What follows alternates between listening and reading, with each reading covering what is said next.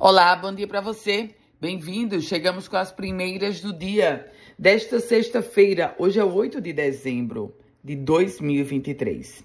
Uma operação conjunta envolvendo Ministério Público, Polícia Civil e Polícia Militar resultou no resgate de 38 pessoas em uma casa de recuperação na cidade de Extremóis.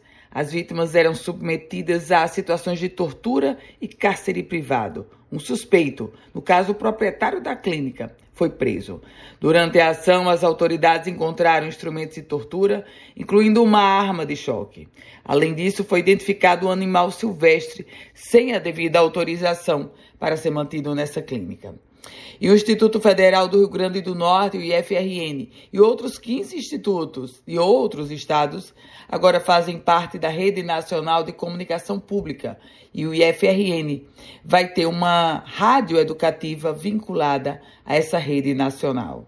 ICMS, o governo do estado apresentou uma nova proposta prevendo 19% de ICMS a partir de janeiro, mas as entidades produtivas, elas se colocam contrárias a esse percentual. Esporte, a Arena das Dunas, depois de quase 10 anos de uso, vai dar início à renovação total do seu gramado. O trabalho já deverá começar nos próximos dias. Segundo a direção da Arena das Dunas, embora aparentemente ainda apresente boas condições de uso, o atual gramado vem demandando cada vez mais cuidados e manutenções periódicas. A Controladora Geral do Estado, Luciana Daltro, confirmou que o governo elaborou dois decretos de regulamentação da Lei do Programa de Parcerias Público-Privadas, da chamada PPP, e a publicação deverá acontecer nos próximos 15 dias.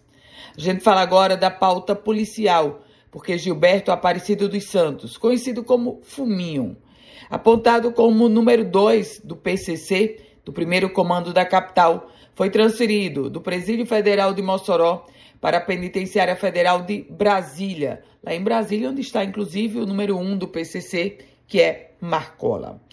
E o governo federal assegurou um repasse de 105 milhões de reais para a saúde do Rio Grande do Norte.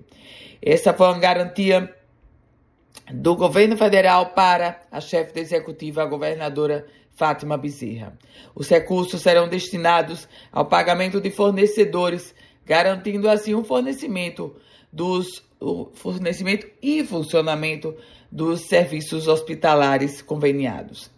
E a Polícia Federal prendeu uma mulher com 3 quilos de maconha. Foi lá no aeroporto Internacional de São Gonçalo do Amarante. Foi a quinta apreensão no aeroporto só neste ano de 2023. A mulher de 24 anos, potiguar, uma dona de casa, ela disse que havia recebido 2 mil reais para trazer a droga para Natal. Com as primeiras notícias do dia, Ana Ruth Dantas. Quer receber esse boletim diariamente? Envie uma mensagem no meu WhatsApp, que é o 987168787. Uma feliz sexta-feira para você, um grande final de semana.